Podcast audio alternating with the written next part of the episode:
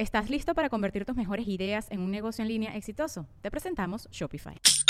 Tal vez no lo sabías, pero nuestro podcast More Than Mamis es un negocio. Y lo comenzamos, por supuesto, para desahogarnos y hablar sobre la maternidad, no para convertirnos en expertas de ventas y del e-commerce. Así que sí, necesitábamos ayuda para vender nuestro merch y poner en marcha nuestra tienda. Por eso estamos tan contentas de usar Shopify. Regístrate con tan solo un dólar por mes en shopify.com barra sonoro, todo en minúsculas. Ve a shopify.com barra sonoro para llevar tu negocio al siguiente nivel. Shopify.com barra sonoro.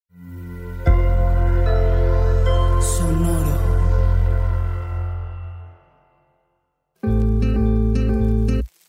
Yo soy Paola Aguilar Y yo soy César Galicia, y esto es Coger Rico y Amar Bonito el espacio donde repensamos las formas en que amamos, cogemos y nos relacionamos.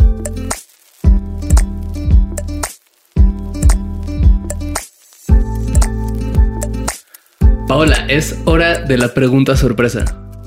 Estoy lista. ¿Estás creo. lista? No estás lista. No, oh, fuck, ok. A ver, ¿cuál fue la última escena de una película o serie que te prendió? Pues la de Good Luck to You, Leo Grande. Varias de esa, de esa película me prendieron.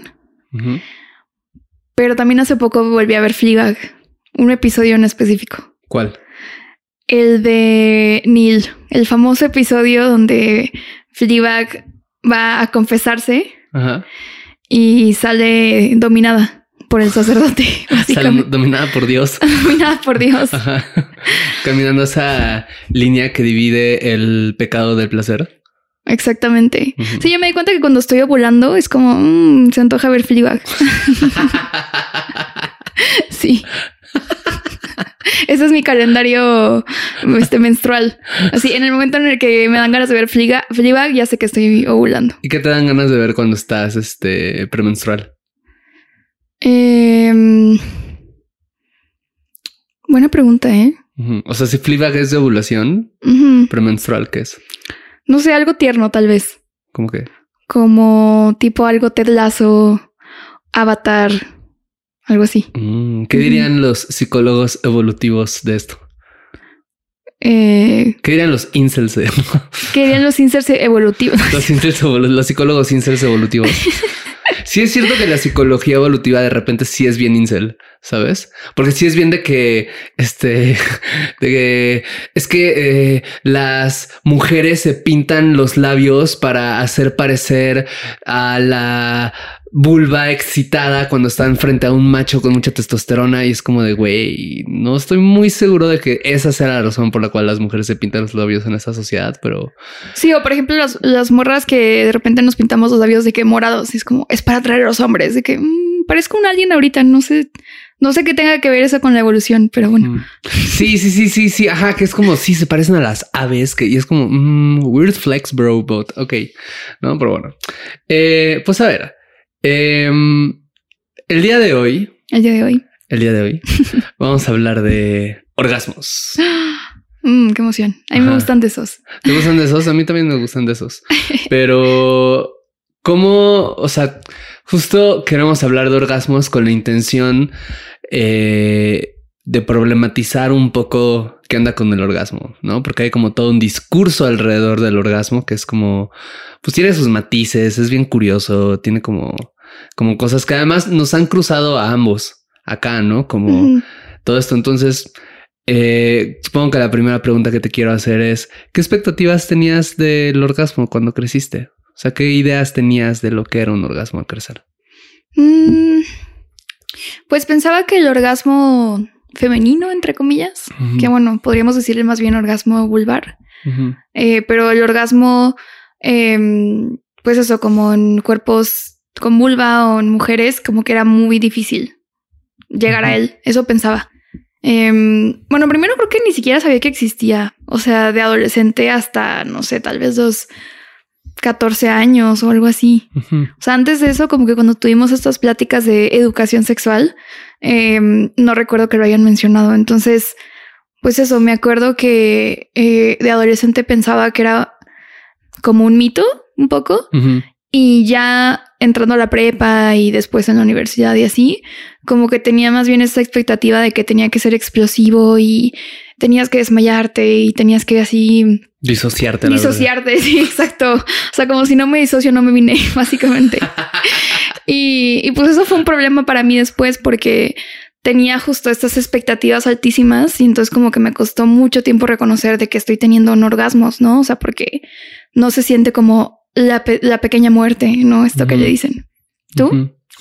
Yo, pues, para mí fue curioso porque creo que cuando, o sea, la idea que yo tengo, no lo recuerdo del todo, la idea que yo tengo es que no me, no me interesó el orgasmo, como que no era un tema en el que pensara, hasta que tenía como, no sé. De que, "Ah, tengo otras prioridades. Ok. Sí, tengo otras prioridades como, no sé, hacer Yo guío. Sí, sí, sí, sí, tal cual, ¿no? Como ver Digimon, ¿no?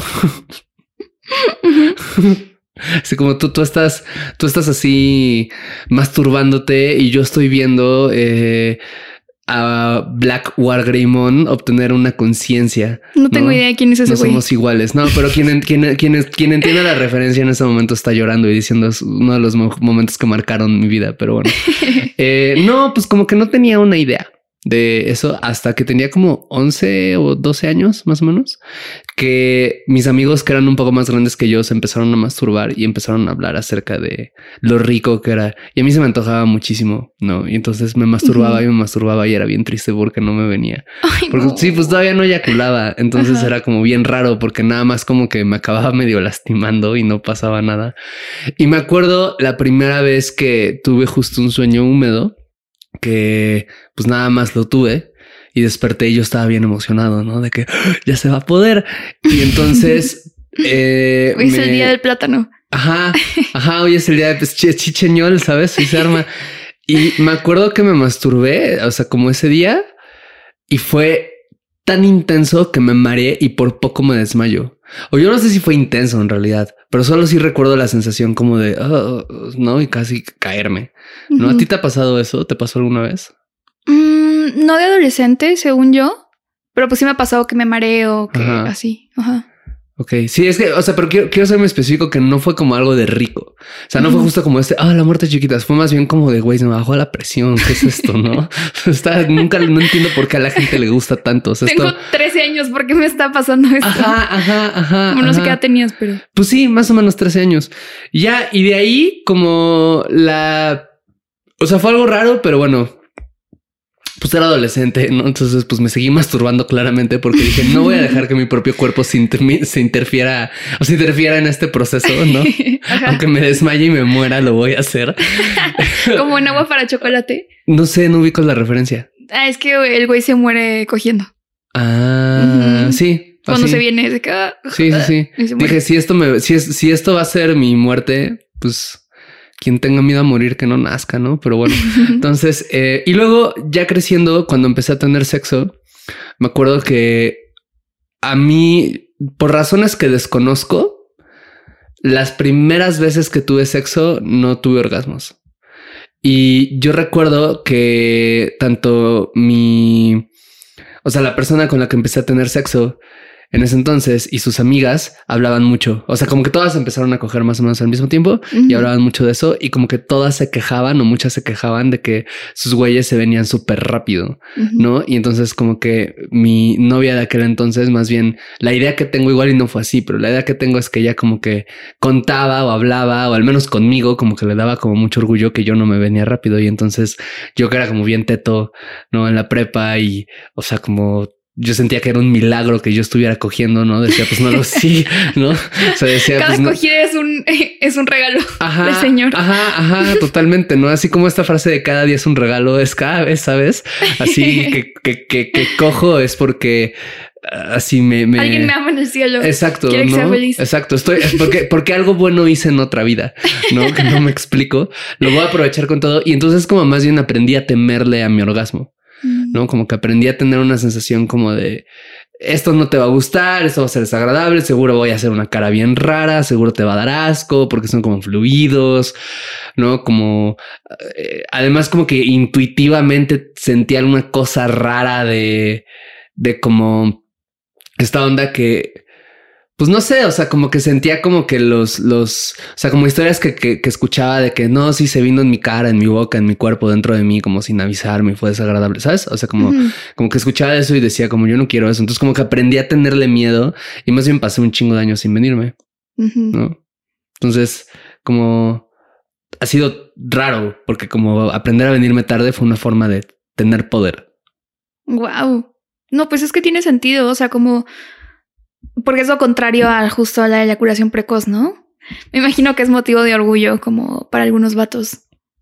Sí, pues es que, o sea, sí hay como, creo que como vato cis hay pocas cosas tan humillantes o que se sientan tan humillantes como venirte rápido, uh -huh. ¿no? Que no se te pare, es la otra, ¿no? Claro, sí. Uh -huh. Y entonces como justo eso, como esta idea de yo puedo aguantar y aguantar y aguantar, que no aguantaba tanto porque soy asmático, entonces... no, pero... Solo cinco segundos, ¿verdad? Ajá, no, pero, o sea, pero pues vaya, o sea, la... la o sea, como que no me venía como por porque me viniera, ¿no? O sea, digo, me cansaba porque pues soy asmático y al menos tenía ese pretexto de no soy yo, es mi salud, ¿no? pero... es que tengo una condición, ¿no? Pero, pero, pues eso, entonces, pues era bien raro. Uh -huh. Eso como que hasta muy a, ya fue hace pocos años que empecé a, a decir, ahora le igual y si está padre venirme con alguien más que conmigo nada más. ¿no? ¿Y cómo fue que te reconciliaste con eso? O sea, con tu orgasmo. Mm, yo no diría que estoy al 100% reconciliado, uh -huh. pero, o sea, ahorita, pero creo que cuando, o sea, es que también fue una cosa bien rara en donde Creo que esto ya lo he contado en otros episodios, no estoy seguro, pero como en que primero como que recibí este mensaje, ¿no? Como de los güeyes que se vienen rápido son lo peor, entonces tú tienes que venirte así jamás, ¿no? Y luego de repente... que ganarles a todos. ¿Eh? Sí, ajá. Y de, y de repente empecé a escuchar más bien el mensaje de es que este, ¿qué pedo con los vatos que nunca se vienen, no? Y sigues cogiendo y tú ya quieres irte a dormir, cualquier cosa, y estos güeyes siguen. Y yo era como de están hablando de mí, no? Como Ay, no. sí, pero era bien feo porque, como que según yo estaba como haciendo algo que estaba bien y luego resulta que no, no, y luego como también empecé a confrontar esta idea, como empecé a escuchar gente que decía como no, es que a mí sí me prende como ah, porque también la otra es que como vato cis, usualmente cuando tú te vienes es cuando acaba la acogida. Uh -huh. No, porque es cuando entra el periodo refractario en nuestros Es como cuerpos. bien absurdo porque pues hay muchas otras cosas que se pueden hacer. Hay muchas otras cosas, pero creo que en el caso de muchos hombres, al menos en mi como caso, que se va el deseo, ¿no? sí, tiene que ver con, o sea, yo después que me vengo, pues eso, entra mi periodo refractario. Uh -huh. Entonces como que se me va todo el deseo y no solo eso, no solo se va el deseo, sino cualquier cosa sexual hasta me genera como un poco de rechazo, uh -huh. ¿no? Entonces también era esta cosa como de no sé, igual y empezaba, eso, eso me pasa a veces todavía, ¿no? Como que siento como que igual me quiero venir, pero de repente siento que es muy pronto o quiero solo seguir haciendo cosas y es como, no, mejor no. Y entonces como que lo detengo, me distraigo, hago otra cosa lo, y todo y de repente ya no vuelve uh -huh. a venir, ¿no? Entonces, pero creo eso, o sea, esas cosas me han ayudado. ¿A ti cómo ha sido tu historia con el orgasmo? Pues justo estaba pensando si recuerdo mi primer orgasmo y no estoy segura. O sea, tengo la idea de que tuve en algún momento en la adolescencia, pero, o sea, como conscientemente mi primer orgasmo que yo pude decir me vine fue como hasta los 22. Y fue porque, o sea, yo no estaba segura si me estaba viniendo, como que tenía todo, o sea, mi cuerpo estaba manifestando como un orgasmo. O sea, más bien había como indicios de que lo estaba teniendo o estaba cerca de, pero yo sentía que eran como orgasmos incompletos. O sea, y eso me pasaba masturbándome y en pareja y pues siempre básicamente, ¿no? ¿Cómo es eso? Porque, o sea, por ejemplo, como vato cis, lo, nuestros orgasmos casi siempre vienen acompañados de la eyaculación, o al menos es como aprendemos a llegar a ellos. Es, puede ser más complejo que eso, pero es como aprendemos. Entonces, como que sabes, Ajá. ¿no? Eh, pero ¿cómo es, ¿cómo es la sensación de no saber si te estás viniendo o no? Porque estoy seguro que va a haber un montón de personas, sobre todo morras en que nos escuchen, que les ha pasado esto. Uh -huh. ¿no? eh, sí, pues, o sea, a mí lo que me sucedía era que yo sentía que llegaba al punto más alto de mi excitación pero como que no había esta liberación de la tensión, uh -huh. ¿no? Entonces como que me quedaba ahí suspendida y estaba muy chido, pero era como me frustraba, ¿no? De que, ay, es que siento que me vine y no me vine al mismo tiempo, ¿no? Entonces, era raro porque más bien no podía disfrutarlo porque yo estaba esperando algo más todo el tiempo, ¿no? Entonces, aunque era muy rico, era como, pues no me puedo permitir, o sea, tengo que seguir trabajando, tengo que seguir chambeando. No puedo permitirme disfrutar esto porque no es suficiente. A jalar. A jalar, exacto. Así ya mi clítoris todo de que, por favor, ya déjame paz. Yo que no, tienes que aguantar. Pero entonces, eh, de hecho fui con una terapeuta, fui con una sexóloga, le platiqué todo esto y justo como que le, confundía, como que me decía, es que me estás hablando de todos estos indicios, o sea, em, se te acelera, o sea, como aceleración de, pues del corazón, ¿no? Del ritmo cardíaco, eh, ruborización o ruborización, ¿cómo se dice? Ruborización. Ruborización. Según yo, eh, así no sí. pero robotización. ruborización, la verdad que checarlo. no sé, pero bueno, entonces. Ruborización. Eh, ah, perfecto. y ¿Qué más? Eh, lubricación, o sea, como que más lubricación en ese momento, o sea, todo, ¿no? Contracciones también. Sí, las sentías. Sí, contracciones pélvicas, todo. Y entonces, eh, nada más era como que no estaba esta liberación y justo explorábamos mucho si iba por el lado a lo mejor como de la culpa, ¿no? O sea, me preguntaba de que, no sé, o sea, te criaron en un lugar a lo mejor muy conservador y yo de que, pues es que sí, ¿no? O sea, como que en realidad nunca he sentido esta culpa que han mencionado otras personas como de, ay, es que siento que Jesucristo me está viendo masturbarme. O sea, no, la verdad, nunca me dio miedo, o sea, no fue mi experiencia. Eh, entonces como que no iba por ahí, pero siento que era algo, en mi caso, como del control. Y descubrí que mm, mi historia al menos, y no sé, yo creo que de más personas, eh, con el orgasmo es la historia también que tenemos con el control o con la autoexigencia, ¿no?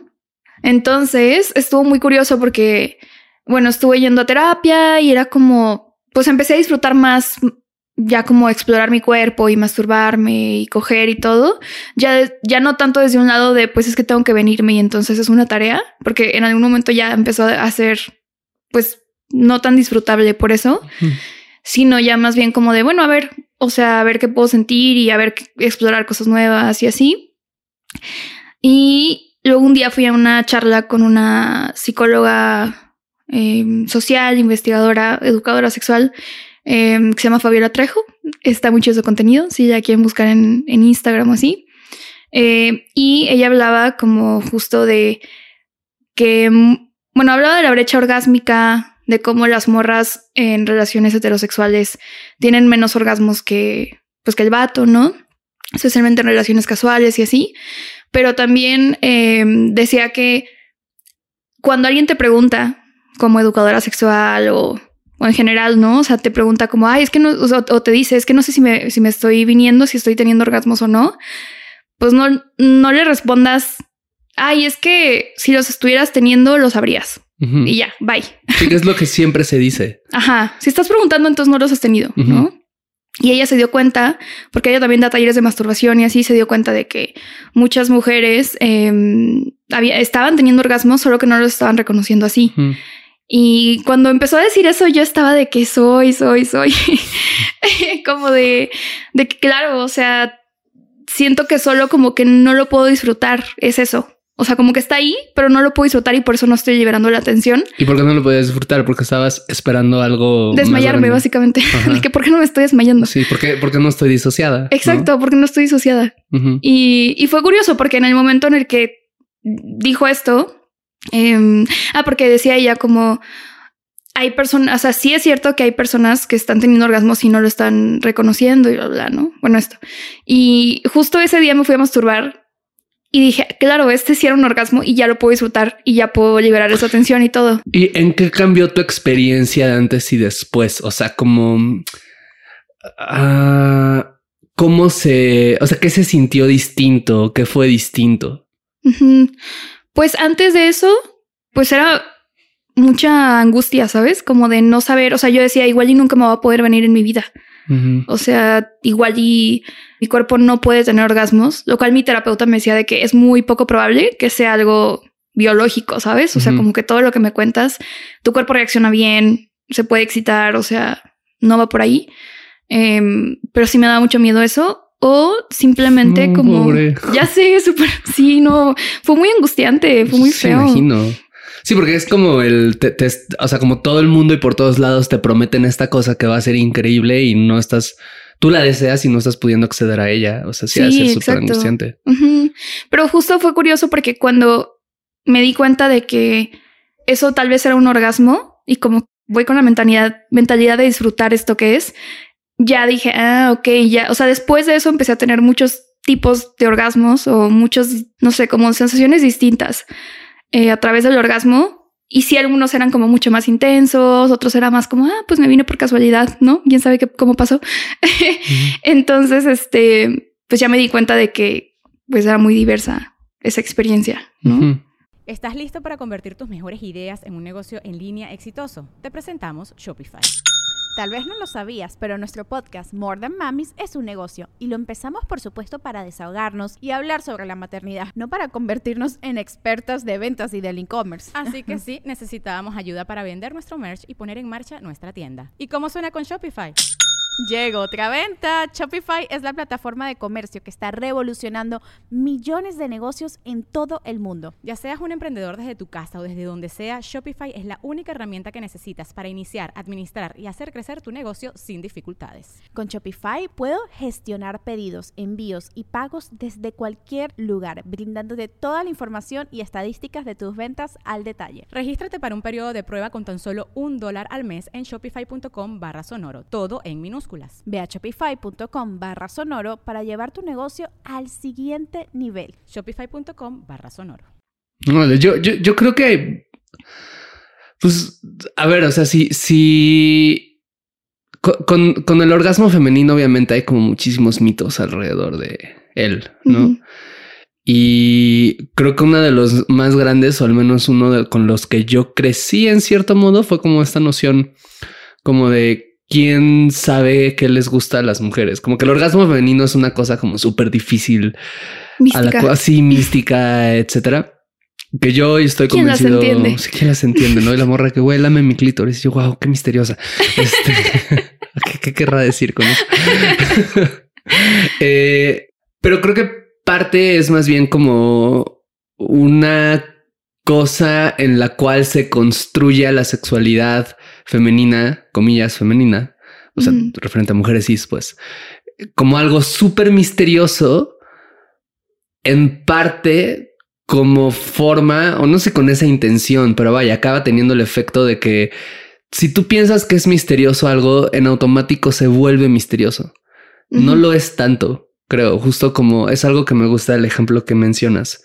Como que en realidad no era tan misterioso, era como tan sencillo, entre comillas, como que alguien te dijera, chance no es esta cosa súper misteriosa y gigantesca y mágica y que está, chance solo Sí, es, es un una- reflejo del cuerpo, tal exacto, cual. exacto, chance es solo algo que sientes en tu cuerpo y ya. Y depende de también qué significado le des o, o este mm, Y no todos van a ser iguales. o la estimulación psicológica mental que tengas en ese momento Claro, ¿no? asociada a la estimulación física. En talleres que doy, como que igual siempre confronto esta noción del orgasmo, ¿no? Y les digo de que, a ver, justo, ¿qué, qué palabras se asocian al orgasmo? Y siempre es de lo mismo que dices, ¿no? De que, ay, sí, maravilloso y bla, bla, bla. Y les digo como que esa es la idea que tenemos, pero alguna vez han tenido un orgasmo de que es como, no sé, se están masturbando, y es como, ah, ah, ah, ah, y, ah, ok, ya, este, sí, yo me vengo así, para que no lo sepa. Este, como... Antojar. como e-, era eso el sonido de la tortuga cogiendo. Es como solo, solo hay dos opciones, pero o sea, como que "Ah, te vienes y luego es como, ah, ok, voy a seguir con mi día. No, Ajá. como que, o que dices, ah, fuck, como que ya manché las sábanas, ¿no? Como ya las dejé mojadas, como, ah, qué hueva.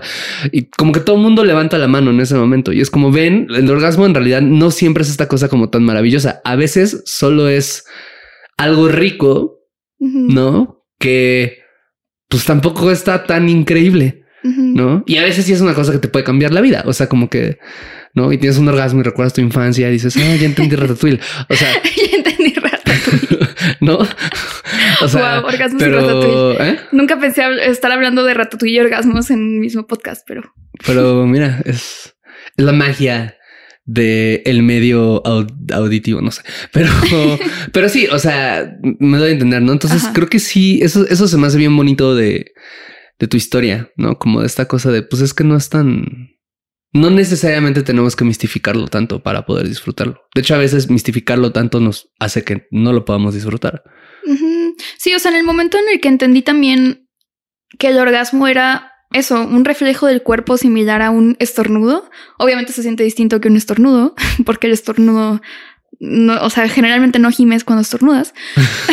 generalmente. generalmente, igual hay, no sé, alguien sí será su king, pero, pero eso, ¿no? Y, así como existen distintas formas de estornudar y hay gente que estornuda 10 veces, achú, y hay gente que solo estornuda de que achú, o sea, así son los orgasmos un poco, ¿no? Como que es un, un reflejo del cuerpo que también, eh, pues... Se espanta. ¿Cómo? Ah, sí, también se espanta. No, es como esta cosa de que te haces consciente del estornudo y ya no lo sacas. Pues es un poco lo mismo con el orgasmo muchas veces. Claro. Sí, sí, sí, sí. Sí, entre más es, o sea, a mí me pasaba eso, ¿no? Justo que entre más pensaba de que ya me quiero venir, es como, pues no podía porque no estaba disfrutando en realidad y no estaba soltando, ¿no? Como el control. Entonces. ¿Y te daba culpa eso? Como no poder tener, o sea, ¿cómo lo manejabas con tus parejas? Porque a mí sí me pasó mucho que sí me disculpaba. Como, a ver, también quiero decir, de una de, o sea, bueno, no voy a decir una de cada tantas porque va a sonar bien raro, ¿no? Pero no sé, el... ¿eh? Sí, pero el 80% yo creo de las parejas sexuales que he tenido con las que yo no me he venido, no dijeron nada, nunca me preguntaron si me interesaba venirme, no, o sea, como si algo pasa, o sea, como que simplemente como que no le dieron importancia, ¿no? Como que ellas se vinieron o no y acabó la cogida y como que lo dejaron ahí, ¿no? Pero con las pocas que sí lo preguntaron, eh, a mí al menos me daba mucha culpa, ¿no? Como que el decir, no, sí, este no, es que me cuesta esto trabajo y a veces no puedo. O sea, como que me sentí obligado como a dar una explicación, como que también... no eres tú. ¿no? era exacto, ¿no? Como por un lado, como el no eres tú. Y por el otro lado también... Eh, después como que habían algunas que me decían, no, pero como me gustaría que, que, que te vinieras, ¿no? Lo cual como que yo agradecía. ¿No? Que creo que es una pregunta a veces un poco tramposa, bueno, no, tramposa, más bien delicada, porque creo que a veces puede meter presión a la puede meter presión, ¿no? Y a mí sí me llegó a meter presión un par de veces. No sé que nunca fue desde una mala intención, una intención de presionar, o simplemente querían como que yo la pasara bien, ¿no? Eh, y entonces como que lo hacían tocándome, pero también tardaba muchísimo. O sea, tenía que tocarme como muy intensamente y era mucho tiempo como para poderme venir. Entonces al final como que ya ni era agradable, era como solo muy incómodo. Em, era esto, como esta disculpa constante de como, oye, hay algo raro en mí, nada más te aviso, ¿no? Como que hay algo como que va a estar raro de este pedo, ¿no? Y, y que era bien raro porque además era como una culpa que tenía que luego, luego el 80% de las veces descubría que a la otra persona ni le importaba. No, no le pasó por la mente, no la mencionó. Entonces también luego decía como, pues para qué me ando haciendo estas chaquetas mentales. Chaquetas mentales. Sí. sí, de todas maneras, este, pues parece que la otra persona ni lo va a notar. O sea, era como raro para mí. ¿Para ti fue algo así? ¿También? Sí, sentía muchísima culpa. Más porque una gran parte de esa, pues de ese proceso eh, lo viví junto con una pareja. Entonces yo sentía como, como que él merecía estar con alguien que pudiera venirse, ¿no? O sea, como de, es que te estoy robando de esta experiencia. Em, no. ya sé. F. F a Paola del pasado. Este, y entonces a veces me pasaba que ya lloraba a cada que cogía, porque era así de, que de la frustración. Sí, ya sé. Ya sé, lo bueno es que ya es una etapa que ya puedo recordar como, o sea, ya, pasó, entonces digo como, bueno, qué bueno que ya estoy de este lado. Em, entonces también, no sé, igual para la gente que escuche esto y que esté, haya vivido algo similar o esté viviendo algo similar, como que usualmente se pone mejor. Em, no estoy diciendo de que de un día para otro o así, pero como que es algo que se puede aprender de eso, ¿no? O sea, como que de esa frustración y de esa pues impotencia tal cual. Y, y pues creo que sí, o sea, aprendí a tenerme mucha paciencia. Claro, porque siento que, o sea, no venirte... No venirte cuando quieres venirte es feo, ¿sabes? Porque quieres esta experiencia que no estás logrando tener, pero creo que lo que se siente horrible es la culpa de no poder hacerlo. ¿No? Sí, totalmente. O la culpa, digo, vaya, o sea, yo no puedo hablar de eyaculación precoz porque no ha sido mi experiencia, pero también como con gente que he conocido que, que es más bien su caso, como creo que igual la, la, la, culpa, la anticipación de otra vez me voy a venir bien rápido, muchas veces también termina traicionándoles. No es como bien, pues bien fuerte eso. Y del lado, o sea, y también no sé si a ti te pasó, porque esto a mí también me pasó como culpa de no venirte, pero como desde el lado feminista. Ah, también, totalmente. Además, siento que es una cosa que tienes que desbloquear el siguiente orgasmo, ¿no?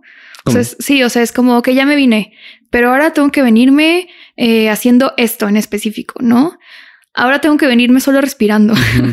y justo hace rato que hablabas de que de repente te vienes y solo es como, ah, me vine y ya.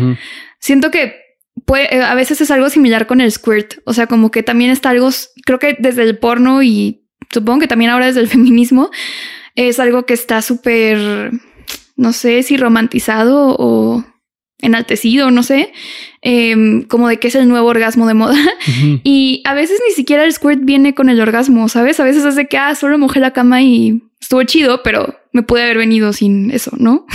o sea, como que es curioso que em, pensamos que como que entre más visible es, entre más, em, no sé, histriónico, ajá, eh, mejor. Y pues no siempre. Sí, que es algo que, que, siento que de repente hay como mensajes contradictorios, ¿no? Ahí, porque por un lado puede ser el mensaje de, o sea, yo lo veo como educador sexual, ¿no? Que de repente yo me cacho a mí mismo en este mensaje contradictorio, en donde por un lado es como, claro, sí, vive tu sexualidad de una manera auténtica y no hay una sola forma, y, pero esto es como lo más chido, ¿no? O esto, eh, es como algo que, que, de repente como la intención es un poco, porque a ver, por ejemplo, con, el squirt creo que sucede muchísimo que hay mucha culpa de repente, porque esta noción de me estaré o no haciendo pipí, le gustará o no a la otra persona, eh, va a ser desagradable o no, voy a tener que lavar después, o sea, puede ser algo, no, ¿eh? aviso o no, aviso o no, ajá, puede ser como una cosa bien complicada, entonces de repente es como el, mensaje, la idea es, a ver, si es lo que hace tu cuerpo está bien, y si te gusta está bien, y si te, no, no te gusta y no lo quieres hacer está bien, pero de repente siento que eh, acaba siendo como un mensaje raro, como como que termine equiparando lo que dices, como eso es como el, este, el orgasmo nivel Dios, ¿no? Y esto solo está bien. Creo, que es algo que sucede con los juguetes sexuales. También, ¿no? Como la noción de por un lado están padres porque pues son una forma de conocerte, son una forma de explorar tu cuerpo, son una cosa que te pueden dar mucho placer, son como tecnología como muy divertida y también por lo que implica, ¿no? Que el otro día leía que, y el otro día me refiero hace rato, leía que, eh, que justo fue curioso porque hubo un tiempo como eh, a principios de los, de, de los, de, la, del siglo pasado, que los vibradores se anunciaban en revistas como Time ¿no? Como, o sea, como en Estados Unidos se anunciaban así en revistas como cotidianas, era como un producto como del día a día, ya después como que se fue demonizando, ¿no? Pero, o sea, a, lo que voy con esto es como por un lado está como esta inercia de vamos a normalizar nuevamente esto porque está padre, pero por el otro lado también siento que tiene esta carga de, pero es, tienes que tener... Imposición. ¿Ah? La imposición. La imposición de tiene que ser Tienes que tenerlo porque solo así eh, porque esto es feminista, porque esto es deconstruido, ¿no? A mí me pasa con el tema del orgasmo prostático, donde he tenido, sí, son increíbles totalmente, pero todo lo que yo tengo que hacer para llegar a eso, la neta, me es desagradable, o sea, me cansa, me, o sea, por, por cada vez, o sea, una de cada diez veces que lo he intentado llego, entonces como que ya ni siquiera me dan ganas y tampoco es como una cosa que que se me antoje tanto como para decir como que, ah, vale la pena. Igual y no he encontrado el cómo, igual, pero sí me entra mucho esta presión como, como decir como ¿Tendría que estarlo haciendo más? Porque si fuera más deconstruido lo estaría sintiendo, ¿no? Como, ¿sabes? Y es como una cosa que siento que de todas las culpas es la más absurda, ¿sabes? La de no estoy lo este no es el placer correcto. Exacto, ¿no? Eh, ajá. O el woke, no sé. Siempre me sorprendo pensando de que no mames, o sea, ya me, libre, ya me liberé comillas, no lo he hecho claramente, ¿no? Pero ya estoy haciendo todo para liberarme de la culpa cristiana y ahora resulta que me estoy metiendo en esta culpa deconstruida. ¿No? Sí, totalmente. Oye, y hace rato también dijiste algo que me llamó mucho la atención, que era que en ti había una como relación entre el orgasmo y el control. ¿Cómo ha sido para ti esa relación entre el placer y el, el control. Porque también yo la veo mucho en mí, pues, pero ¿cómo ha sido para ti? Pues creo que también desde la autoexigencia. O sea, yo tengo un tema en terapia con la autoexigencia, entonces, eh, pues en muchos aspectos de mi vida, y pues también se traslada al aspecto pues, sexual, ¿no? O sea, como de exigirme ser la mejor cogiendo y este coger un chingo de tiempo. gracias. Tú también, la verdad. Muchas gracias. Eh, contexto, somos para quien no sepa. por si no lo sabían. Porque solo se puede coger si eres pareja. sí, sí, sí. No así nada más. Em, pero ajá, como de tengo que planear súper bien esta experiencia. O sea, soy muy así de hacer el Excel de la experiencia que quiero y todo. y, y entonces, por una parte, puede estar muy chido porque traigo ideas nuevas o puedo ser proactiva en ese sentido. Pero a veces me cuesta ceder a esta es experiencia y ya, ¿no? Y me pasa mucho eso, por poner un ejemplo, eh, no sé, cuando estuve tomando antidepresivos, pues me costaba venirme y me costaba más pues venirme con otras personas o personas nuevas y así, porque pues es obvio, es obvio que pues es un cuerpo eh, que apenas estás conociendo, es difícil explicarle a una persona cómo te gusta, ¿no? O sea, por más que lo intentas, pues es como al inicio puede ser raro. Eh, y entonces me frustraba mucho, o sea, era de que cómo voy a ir, cómo me voy a ir de esta acogida sin haberme venido, o sea, no. Más cuando la persona como que sí está tratando de, o sea, sí se está como preocupando o más bien sí está como al pendiente de tu placer, ¿no? Como que yo decía, estoy desperdiciando esto. Esta persona me está diciendo que qué quiero y yo simplemente lo estoy pasando muy bien, pero no me puedo venir y no puedo dejar esa idea, ¿no? Como de que me aferraba mucho a eso. Entonces, en el momento en el que aprendí que hay momentos en la vida en las que, en los que pues no te vienes porque eso, porque estás bien en antidepresivos o porque estás súper cansada o porque lo que sea, em, pues como que también aprendí a, disfrutar más todo lo demás. Y, o simplemente decir a lo mejor de que, ah, pues sí, me quiero venir de esta forma muy específica y no es como yo lo había pensado en mi cabeza y ya, me voy a venir de esa otra forma y listo, ¿no? Entonces, definitivamente siempre estar pensando como en lo que sigue. Así de que mentalidad de putiburón, pero no tan divertido siempre. Como, ok, esto, y ahora qué más, y ahora qué más, y necesito hacer esto, ¿no? y, y, no quedarme a veces en el momento. ¿Tú? Porque dices que también, ah, o sea, has tenido una historia con el control. Pues por eso, por todo esto que he mencionado antes, ¿no? Como el tema de, de entrar, me, me identifico mucho con lo que dices, como esta expectativa de... Tengo, pues, desde lo que te digo, de la, primera vez que tuve sexo, mi primera pareja sexual, que era esta noción de que yo, como que fui un adolescente, como con no muy alta autoestima, ¿no? Etcétera. Y entonces yo sí sentía que tenía que probarme como ahí, ¿no? y, y, ha sido una sensación que tuve, creo que ahora sí ya me estoy como liberando cada vez más de ella, pero es que sí he tenido como a lo largo de mi vida como que tengo que demostrar lo que lo mismo que dices, ¿no? Soy el mejor haciendo esto, ¿no? Eh, Hasta competitividad a veces. Ajá, ajá, ajá, como que hay solo dos tipos de sexo casual, for fun, for glory, ¿no? Por, por la diversión y por la gloria y así yo siempre voy por la gloria, ¿no? Entonces, como ha sido, es bien cansado, es bien de hueva, es bien raro, ¿sabes? O sea, como no, no soy fan de cargar con esa sensación, pero pues es una cosa que cargo, ¿no? A veces, ahora ya no tanto, pero a veces. Y creo que eso sí, pues eso, como que lo que me pasaba era que intentaba controlar como muchos aspectos de mí en el sexo y eso hacía que no pudiera tener orgasmos incluso cuando quería, porque primero de nuevo muchos años fue como no quiero esto, le tengo mucho miedo que esto suceda, pero incluso ya después de que dije, ok, va, si se me antoja, está padre, más bien quiero aprender a tener como paradójicamente control sobre esto, pero no como control de, de yo decido cuando, o sea, sino solo como, como quiero poder disfrutarlo en el momento en el que quiera disfrutarlo porque estoy solo disfrutando la experiencia. Cuando intenté hacer eso, no pude porque más bien estaba, o sea, no pude en un primer momento porque estaba muy acostumbrado a controla todo, piensa en todo, no como, como no sí entrégate a la experiencia, pero no tanto como para perder el control. No, no tanto como para que vayas a tener acá un accidentito, no? Y no acabes dando el ancho. ¿Sabes a qué me recordó esto que estás hablando? No me acuerdo en qué taller o en qué espacio, pero alguien en algún momento mencionó que le era más fácil y más disfrutable, de hecho, tener orgasmos como en la pubertad que ya en la vida adulta, porque en la pubertad como que no estaba consciente de qué era. O sea, era como, ah, eso está muy rico. No sentía ni culpa, ni presión, ni, ni estarse comparando, ni nada. Competencia, o sea, solo era de que, ah, eso está muy chido. Eh, y después empiezan a llegarte estos mensajes de que está mal, em, que no lo debes hacer si tienes pareja, em, que hay formas más dignas de venirse o mejores o lo que sea.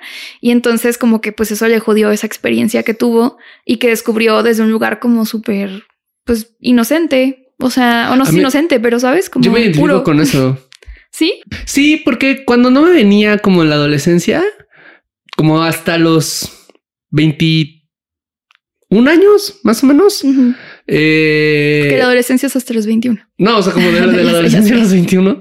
O sea, cuando no me venía como que no me importaba tanto, ¿no? Porque como eso, o sea, como que... Como que no está, o sea, como, como, entré pensando que no era algo como que merecía o que no debía de hacer, como que también lo saqué de mi mente. Entonces, pues como que disfrutaba todo el sexo muchísimo y solo no me venía. Y como que mi idea era, pues me vengo después en la casa masturbándome, recordándolo. Y se, se volvió como un ritual que me gustaba mucho, ¿no? Como que masturbarme cuando regresaba y recordar todo y era como bien rico y estaba bien, ¿sabes? Como que no tenía en realidad tanto bronca con eso, sino hasta que empezaron a llegar estos mensajes contradictorios de, pero es que tienes que hacerlo, pero no sé si deberías de hacerlo y resulta que la gente piensa raro y resulta que ahora te tienes que disculpar. O sea, todas estas cosas, ahí fue como cuando empecé a tener cierta conciencia de y empezó a ser más raro para mí. Pero sí, yo me identifico con eso de que en un primer momento ni siquiera fue un o sea, los primeros años sí, no me venía. Sí, era indicador en el fondo de algo que yo, una relación rara que yo tenía con la sexualidad, pero curiosamente no diría que fue algo como angustiante. Ajá. Sí, no, no lo fue. Pero también, o sea, quiero aclarar, porque creo que desde el género eh, y orientación sexual, que es la mía, que es hombre cisgénero heterosexual, eh, eso era algo que yo tenía la posibilidad de ser celebrado. Eso me ayudaba un montón, ¿no? O sea, sí, no me venía, pero al final hacía un comentario de, wow, todos los otros güeyes con los que cojo se vienen súper rápido, ¿no? Y era como, Este, entonces eso como que creo que ayudaba. Creo que es muy distinto la experiencia de eso a, porque no hay como ganancia en ser, creo, una morra cis que no se viene. Fíjate que ahorita estaba pensando justo en esto que dices del género, de que yo nunca fingí un orgasmo. Creo que solo en la vida he fingido de que uno y fue porque era una situación rara. Entonces fue así como mm, para librarme de esto, lo que sea. Eh, pero fuera de eso nunca. Y después me enteré que es súper común que las morras hagan eso. Pero creo que lo que me pasaba a mí es como que yo decía, ¿cómo voy a fingir un orgasmo si nunca me he venido? No porque no supiera cómo fingirlo, porque obviamente pues el porno, las películas y todo, sino porque, porque sé actor muy bien, no, es cierto. Eh, no, sino porque mm, decía como voy a tener que entonces estar como manteniendo esta mentira, ¿sabes? Como que no es una mm. elección de que ah, voy a fingir, pero en realidad sí me vengo otro día y ya no. Entonces nunca fingí un orgasmo por eso, o sea, como que, y, y es algo que a mí me, me no sé, como que me, me mueve mucho saber que eso sea tan común y como que la gente lo hace para no incomodar o para como no lastimar el ego de la otra persona, usualmente vatos, ¿no?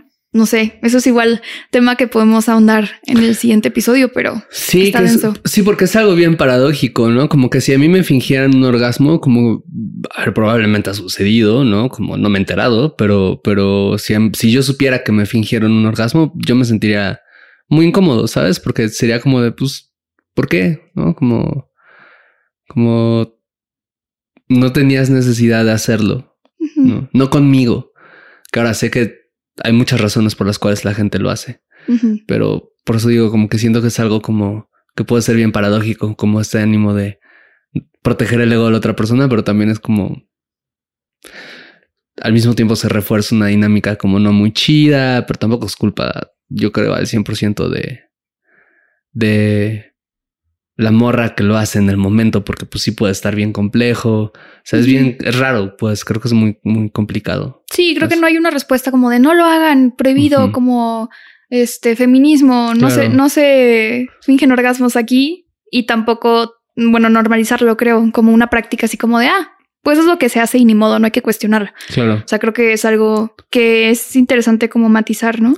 Claro, sí, hace rato justo también leía un texto en el cual una morra hablaba sobre que ella tenía igual problemas como de anorgasmia, no se venía nunca y en algún momento empezó... Además ella tenía 40, ¿no? Ya tenía así. 40 años. Bueno, tiene. o-. Este, bueno, en el momento de escribirlo, ¿no? Ujú. Tenía 40 y algo. Y que ella hablaba de que en algún momento empezó a fingir orgasmos, que era algo como que le recomendaban obviamente todo el mundo de no lo hagas, pero que ella como que lo, lo encontró como extrañamente empoderante. Y lo que ella describía, parafraseando, si no mal recuerdo, era que era como esta cosa de, pues eso, ¿no? Como que fingía el placer y todo y entonces de repente ya no te- se sentía obligada de dar toda esta explicación de no me puedo venir, etcétera. Entonces estaba tapando el sol con un dedo en realidad, ¿no? O sea, no, no era claramente una solución para lo que sea que estuviera de fondo que, que no que le estaba impidiendo tener orgasmos, sino más bien que le estaba impidiendo sentir el placer en los términos que ella quería sentirlo, ¿no? Fuera discurso, fuera expectativa, fuera cuerpo, fuera lo que sea, ¿no? Pero pues eso puede tener esa función también. Entonces como eso, sí siento que es curioso los matices. Sí. Oye, pero pues está bien buena esta discusión, ¿no? Entonces creo que vamos a tener que hacer una segunda parte de este episodio, ¿no? Sí, ya ni modo. Ni modo. Ya que, ni, Ni modo que se quede aquí. Sí, ni modo. ah, ah, no, ni modo que, que se acaba acá rápido. A mitad del orgasmo. así, sí, no. pues sí, sí, de hecho pensamos hacer un segundo episodio en donde vamos a hablar... eh, Orgasmos de- en la niñez. Exacto, porque es todo un tema, ¿no? O sea, ¿Qué es el orgasmo en sí? ¿qué es el orgasmo en sí? O sea, ¿cuál es la definición del orgasmo, pues? O bueno, definiciones. ¿no? Y sí hablar un poco acerca de ciertas recomendaciones ya más puntuales de qué hacer con el orgasmo, ¿no? Cómo podemos como integrarlo de una manera más armónica. Pero bueno, perdón por dejarles en este orgasmo interrumpido, pero nos volvemos a escuchar en un par de semanas en la segunda parte.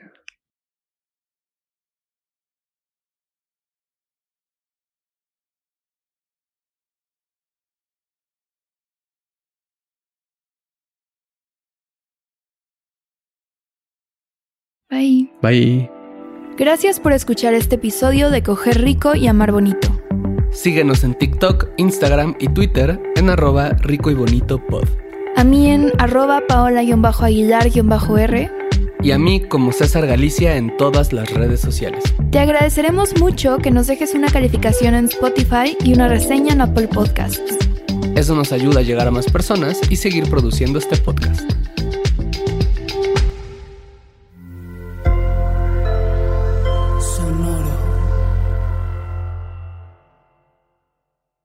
Step into the world of power, loyalty, and luck. I'm gonna make him an offer he can't refuse. With family, cannolis, and spins mean everything. now, you wanna get mixed up in the family business. Introducing The Godfather at ChumbaCasino.com.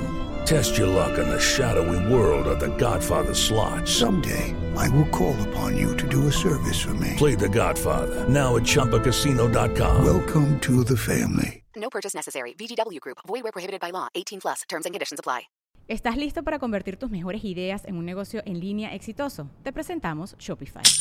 Tal vez no lo sabías, pero nuestro podcast More Than Mamis es un negocio y lo empezamos por supuesto para desahogarnos y hablar sobre la maternidad, no para convertirnos en expertas de ventas y del e-commerce. Así que sí, necesitábamos ayuda para vender nuestro merch y poner en marcha nuestra tienda. ¿Y cómo suena con Shopify? Llegó otra venta. Shopify es la plataforma de comercio que está revolucionando millones de negocios en todo el mundo. Ya seas un emprendedor desde tu casa o desde donde sea, Shopify es la única herramienta que necesitas para iniciar, administrar y hacer crecer tu negocio sin dificultades. Con Shopify puedo gestionar pedidos, envíos y pagos desde cualquier lugar, brindándote toda la información y estadísticas de tus ventas al detalle. Regístrate para un periodo de prueba con tan solo un dólar al mes en shopify.com barra sonoro, todo en Ve a shopify.com barra sonoro para llevar tu negocio al siguiente nivel. Shopify.com barra sonoro.